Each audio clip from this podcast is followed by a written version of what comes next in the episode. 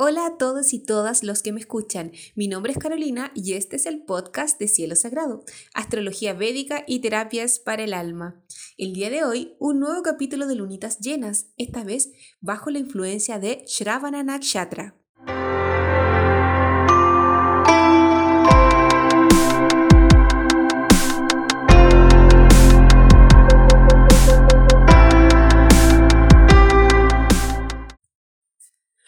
Que me escuchan por primera vez, les comento que la astrología védica es el sistema astrológico de la India, un sistema muy antiguo, diferente al sistema occidental.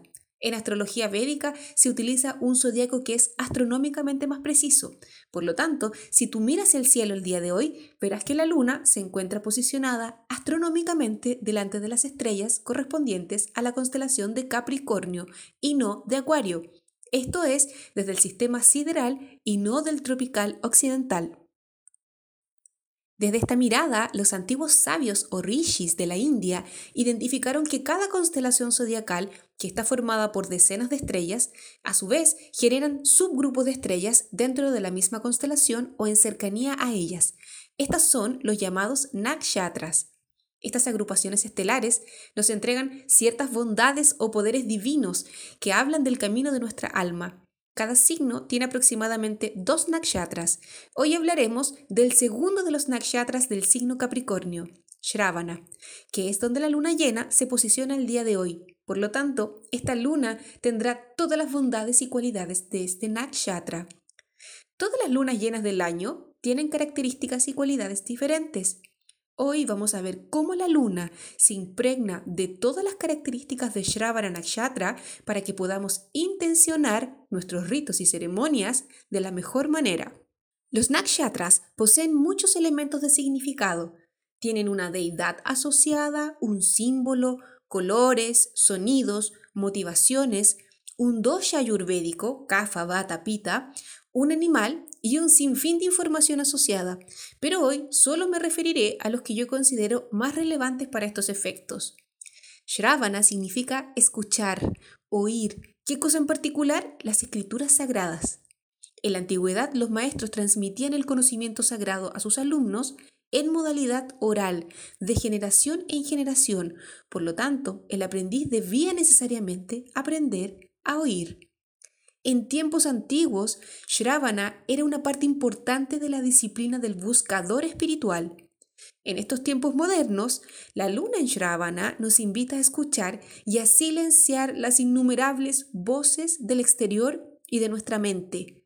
Solo así podremos oír realmente nuestra voz interna, los mensajes de sabiduría entregados por algún amigo, por algún familiar o por algún guía espiritual. El silencio total en estado meditativo abrirá nuestro corazón a una mejor comprensión de nuestra voz interna y traerá también una mayor asimilación de los mensajes que nos puedan llegar. De aquí que uno de los símbolos de Shravana sea precisamente el oído. El Devata o deidad asociada a Shravana es Vishnu, uno de los dioses más importantes de los Vedas. Vishnu es el preservador, el conservador del universo y significa el que cruza alturas. Él alienta a sus seguidores a escalar las alturas más allá de sus capacidades. El día de hoy, junto con Ritualizar con la Luna, si resuena contigo, háblale a Vishnu y pídele que movilice tu espiritualidad y te dé coraje para explorar una nueva manera de vivir tu vida, siempre y cuando estés dispuesta o dispuesto a hacerlo. Otra cualidad de Shravana es conectarte hacia la acción, al logro de objetivos y a la generación de riqueza tanto material como espiritual. De hecho, el segundo símbolo de Shravana es una huella con tres pasos. Esto sin duda nos habla de movimiento y de acción. Recapitulemos. Como les conté en la primera parte, Shravana nos invita a silenciarnos para escucharnos, pero luego de ello hay que moverse. Hay que ir a la acción. Así que si te sientes estancada, cansada, en un ciclo o bucle interminable de repetir los mismos patrones una y otra vez, es un momento poderoso para intencionar el cambio. Ya no tienes excusas. Si estás escuchando este podcast es porque de alguna manera tus guías y ancestros se están manifestando para que los escuches y para que tomes acción.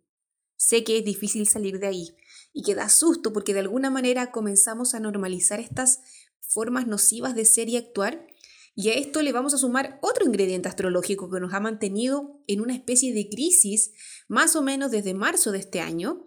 Me imagino que ya lo has sentido, en algún área de tu vida se debe haber manifestado. Se trata del tránsito de Saturno con un aspecto de Rahu, el nodo norte de la Luna, una fuerza de eclipse que nos tiende a generar estrés, miedo e inseguridad. Bueno, Saturno es un planeta de órbita lenta, que transita actualmente en Capricornio y en Shravana. Saturno no se siente cómodo aquí, porque Shravana es un nakshatra regido por la luna. La luna se mueve muy rápido y Saturno es un planeta lento. La luna es cambiante y Saturno tiende a ser rígido. Saturno tiende a generar trabajo disciplinado y la luna es espontánea. La luna es emocional y Saturno es frío y práctico. Hay mucha contradicción entre ambas influencias. Es como si existiera una pugna constante entre el deber ser y lo que realmente quiero ser. Saturno genera conexión y estructura, y al recibir el impacto del nodo norte de la luna Rahu, podemos haber estado sintiendo mucho movimiento mental, mucho pensamiento y cuestionamientos sobre nuestras propias estructuras internas, sobre la forma en que estamos viviendo y relacionándonos tanto con otros como con nosotros mismos.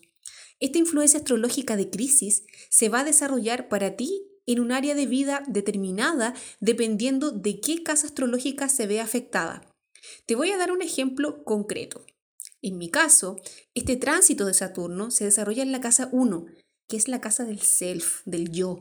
Por lo tanto, he estado viviendo una profunda crisis en mi identidad y me preguntado y me he cuestionado una y otra vez quién soy, qué he venido a hacer, cuál es mi propósito, vivo de acuerdo con él, qué quiero mantener de mí y qué no, qué quiero hacer de mi vida, cuánto me acepto, cuánto me conozco, cuánto me valido, cuánto me quiero. Ha sido potente enfrentarme a esto y les comparto este trocito de mi vida para que comprendan que esta crisis se desarrolla o se está desarrollando en algún área de tu vida con más o menos fuerza. Puede ser para algunas personas la casa 7, que es la casa de la pareja, o en la casa 10, que es la casa del trabajo. Aquí puedes estar cuestionando tu rol laboral, tu rol profesional, tu vocación, tu profesión, Puede ocurrir esta crisis en la casa 5, que es la casa de los hijos, o en la casa 4, que es la casa de la madre, de la paz mental y de la vida en el hogar. Trata de identificar tú cuál es tu área de vida afectada. Te dejo otro dato más. En las enseñanzas védicas antiguas se dice que Saturno es el que viene a cobrar karma. Por lo tanto, todo lo que está sucediendo es por una razón poderosa. Debes aprender y lograr saltar al siguiente escaño. No es una tarea fácil, sobre todo con Rahu diciéndole a Saturno, no puedes, es peligroso, es inseguro, es incierto, no te la podrás. El impacto de Rahu no solo genera inseguridad, sino que también llama a tus miedos más perversos y te genera una profunda ansiedad y estado de preocupación que te ha mantenido ahí dando vueltas en tu zona de confort una y otra vez. Que no te sorprenda tu cansancio y estado actual. Hay muchas fuerzas operando en el cielo estratégicamente para que vivas y aprendas lecciones. Con todo lo que te he contado, ¿no te hace sentido utilizar la energía disponible de la luna llena de hoy para sortear de la mejor manera esta crisis? Recuerda que esta energía se va a sentir con intensidad hoy, mañana y pasado mañana. Ahora vamos a lo práctico. ¿Qué puedes hacer? Varias cosas. Uno, practica estos días el silencio. Es tremendamente importante. Regálate un momento de silencio y soledad para escucharte, para meditar y para oír respuestas o mensajes. 2. Sal a mirar la luna. En silencio pide la energía, equilibrio, calma y sabiduría para atravesar la crisis. Observa su luz y guárdala imaginariamente en tu corazón y en tu mente. Si no la puedes ver porque el día está nublado o hay lluvia, la puedes sentir encendiendo una vela.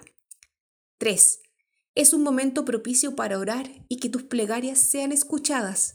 Ora y pide a quien resuene con tus creencias.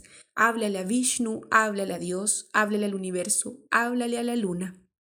4. La luna es agua, es emoción. Puedes darte un baño de tina con sales y aromas que te evoquen equilibrio y tranquilidad. En esta ocasión, no te sugiero acompañarlo con música, solo silencio. 5. Si tienes algún cristal o gema que te acompaña y asiste, ponlo a cargar bajo la luz de la luna. Háblale y dile que se cargue de energía para que te siga acompañando y guiando en tu camino. 6. Esta energía lunar en Shravana es muy propicia para la sabiduría. Pídele a la luna que llegue a ti la información necesaria, los libros que necesitas leer, las personas que necesitas escuchar y las situaciones que necesitas vivir para mejorar experiencia y sabiduría. 7. Es una luna que llama a la acción y al logro de metas. Te pregunto, ¿tienes metas? ¿Tienes un plan de acción hacia el logro de las metas que te has planteado? Si no es así, Piensa o escribe qué quieres lograr en cualquier área de tu vida. Puedes preguntarte quién quieres ser, cómo te quieres ver, cómo te quieres sentir, qué quieres hacer, qué quieres dejar, qué quieres modificar. Pero lo más importante es vos el cómo, entendiendo que son los pequeños y grandes pasos que te acercan al logro de esa meta. 8. Si es más fácil para ti entrar a un estado meditativo con música, busca el Villa Mantra o mantra semilla de la luna, Shravana o algún mantra a Vishnu. Enciende una vela y entra en tus emociones. Dado que Shravana tiene como símbolo la huella de los tres pasos, intenta ritualizar los tres días a partir de hoy. En cada día permítete, regálate un momento de tu tiempo para hacer alguna de las acciones rituales que te he señalado. Esta es la acción número 9. La vida te ofrece una nueva oportunidad de conexión, un impulso energético para avanzar, un paso más. No lo pierdas ni lo desperdicies. Si te ha gustado el material que has escuchado, suscríbete al podcast de Cielo Sagrado en Spotify para que recibas notificaciones sobre los nuevos capítulos.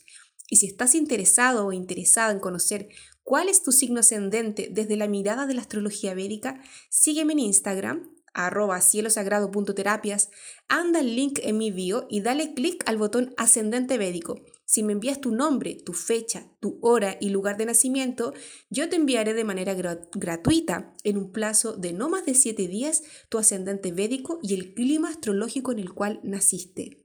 Me despido de todos y todas, no sin antes agradecer a mi maestro de astrología védica, Ricardo Bravo, quien ha traducido y sintetizado gran parte de los textos que he usado para diseñar este capítulo. Un abrazo a cada uno, a cada una y a ritualizar con la luna. Nos vemos en un próximo capítulo.